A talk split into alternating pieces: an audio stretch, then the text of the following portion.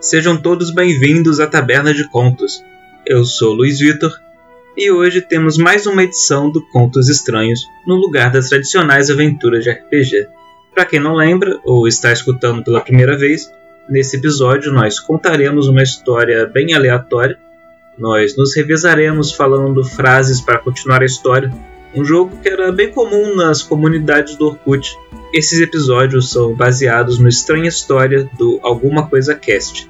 Então, se você quer ouvir mais episódios assim, dá uma conferida nesse podcast que vale muito a pena. Lembre também de nos seguir no Instagram, no Spotify, de dar as 5 estrelas para o programa se você curte, e também olhar o site Taberna de Contos para conferir alguns materiais de RPG. Sem mais delongas, vamos ao programa. Era uma vez um cozinheiro que acabou em uma tripulação de um navio pirata. Eles fizeram uma longa jornada para o sul. É, nessa jornada eles estão à, à procura de um peixe que tem as escamas douradas, que nem ouro. Uma história que um velho marinheiro contou no, no último porto em que eles atracaram. Sobre um certo albatroz. Albatroz? O que é um albatroz? É um pássaro. É, quem pegar, pegou. Quem não pegar, deixa quieto. Certo albatroz, tá, calma que caçava um peixe que dizia ser mágico. E o capitão do navio, Jack de Silver, que estava morrendo, acreditava que esse peixe poderia salvar sua vida. O problema no final é que, mesmo após chegar ao sul, não tiveram muita sorte para encontrar tal peixe. E assim, essa tripulação de 10 membros zarpou para o mar em busca desse tesouro. Primeiro, eles pararam em Tortuga, onde recrutaram dezenas de homens para sua tripulação, já que somente dez não conseguiriam guiar o navio nessa jornada. Em seguida, enquanto buscavam o peixe, foram perdendo de pouquinho em pouquinho a maior parte dos tripulantes iniciais. O cozinheiro começa a ser estranho essa, esse sumiço, né, dos seus companheiros. O que o leva a fazer uma coisa. Ele arranja laranjas e limões Correto. para fazer uma, refeições mais ricas em vitamina C para os tripulantes, já que escorbuto era uma doença muito séria Nossa. que estava matando os homens do navio. Mas de onde ele arranjou essas laranjas e limões? Alguém há de perguntar.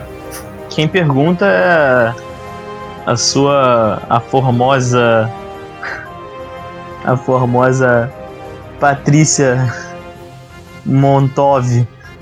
Caralho, Montov não, deixa eu pensar outra parada.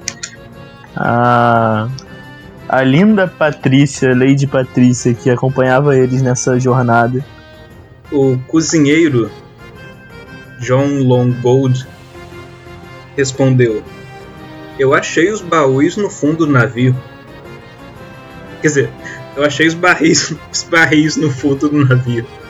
Mas já viajamos muito longe de casa e já se passou o tempo demais. Tem certeza que essas laranjas, esses limões, ainda prestam? Foi, foi assim que o capitão tossindo perguntou. Não ligue para essa tosse. É por isso que estou nessa jornada. Mas esses, esses laranjas e limões são vieram de uma ilha que gera frutas especiais que nunca estragam. Por isso eu os mantenho armazenados em grande quantidade no fundo do, do navio. Com isso resolvido, toda a tripulação teve de comer o suficiente, pelo menos, para evitar escorbuto. E assim, Marshall, que era o timoneiro do navio, escuta um tiro. E ele grita: Ai, ai! Aqui não, não era a intenção, mas agora continua aí. Porra, beleza. Tá com você, João. Atirador, filha da puta. Ele continua. Eu já falei para você não mexer com essas armas aqui, aqui no navio, Flint. Mas Flint já estava tempo demais longe de terra firme. Sua cabeça já não funcionava mais como a de um ser humano sensato. E foi aí que perceberam que Flint estava falando com a própria sombra. Com toda essa confusão no convés, Jack, o capitão, subiu até ele, deixando o cozinheiro John e a Patrícia sozinhos. E John aproveitou a oportunidade para falar para ela. Não sei você, mas eu não confio tanto assim no nosso capitão. Ele parece estranho. Ela fala: Nossa, como você pode falar isso do meu pai? Cozinheiro burro. Aí fudeu. Aí começa a confusão. E John responde: Vamos deixar esse papo furado de lado, Patri Patrícia. Eu sei porque você está aqui se fazendo passar pela filha do capitão. E você sabe por que eu estou aqui. Nós podemos nos ajudar. Mas então, de lá de cima do convés, desce o próprio capitão, pegando um trechinho desse diário. Como assim? Logo você, John, tentando fazer algo ou ser algo da minha filha? Doce filha?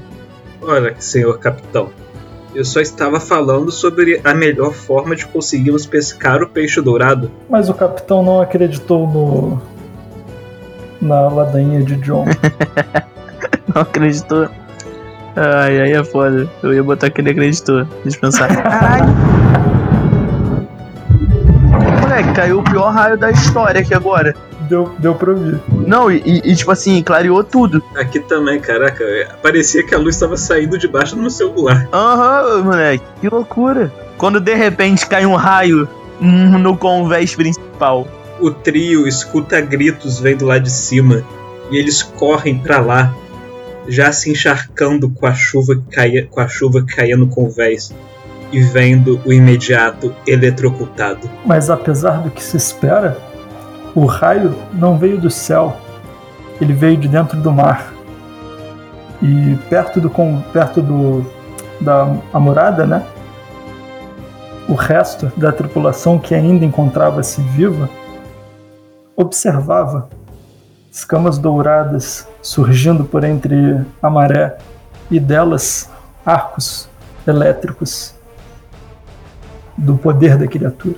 Vendo isso, a Patrícia fala: Até que enfim encontrei o que eu estava procurando. E ela habilmente puxa seu rifle e dá um disparo certeiro no peixe, extinguindo qualquer chance do capitão se curar. Mas como um bom pirata, o capitão saca a sua pistola e aponta para a Patrícia.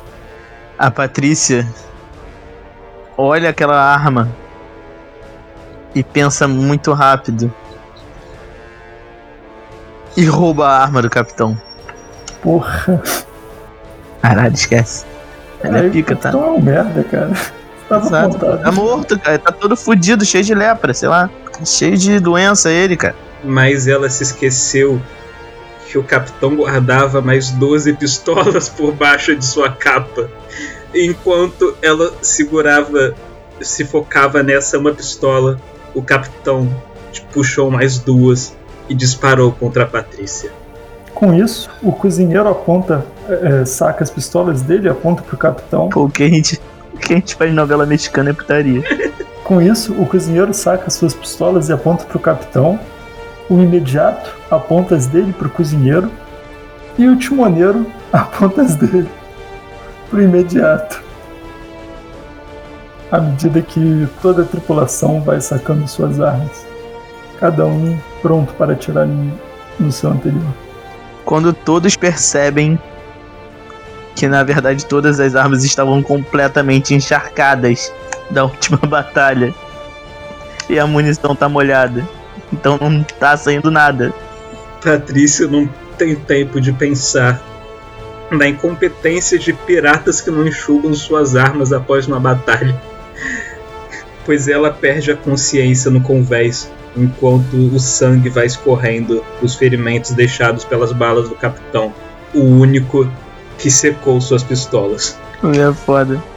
Contudo, apesar de prevenido, o capitão não tinha mais salvação. E nos dias que se seguem, com a tripulação toda praticamente desarmada, o capitão vem a falecer. Isso faz com que a jornada perca completamente sentido e todos voltam para casa, desolados com a morte de seu capitão. Mas no caminho de volta,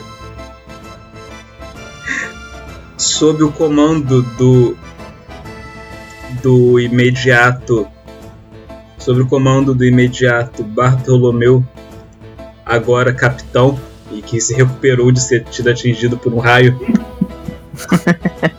Graças a, a isso ele virou capitão, né? Eles cruzam uma nova, com uma nova ameaça. Um outro navio, pelo menos duas vezes maior, duas vezes mais bem preparado, com armamentos, e provavelmente competente. Eles se deparam com um capitão chamado Rox Dizebek. O cozinheiro, vendo de longe o capitão Rox Dizebek no convés do navio inimigo, pensa: é ele. É por isso que eu vim nessa tripulação de piratas. Eu sabia que nós iríamos cruzar com ele. Porém, não há uma arma com munição seca no navio inteiro. Logo, o John, o cozinheiro, fica desesperado, sabendo que não temos armas e também que era o Rox de Zebek. Pensando nisso, ele preparou um prato especial. Enquanto ele preparava esse prato, ele escutava o barulho do convés em cima, enquanto o navio inimigo atacava o seu navio e a tripulação era massacrada, já que eles não conseguiam manter suas armas secas. Enquanto o prato estava finalizado, alguém bate na porta da cozinha. O capitão inimigo entra na cozinha, ouve a oferta do cozinheiro e, como um marinheiro racional, prontamente atira no cozinheiro e joga o prato no chão. Com isso, o cozinheiro percebe quão triste ele ficou ao ver que era o prato preferido de Rox de Zebek, preparado por um dos melhores chefes de todos os mares. O Capitão Rox se vira deixando a cozinha. Mas John, apesar da dor que o tiro lhe gerou, consegue pegar um faca, um, uma faca grande da bancada da cozinha e a arremessa contra, contra Rox.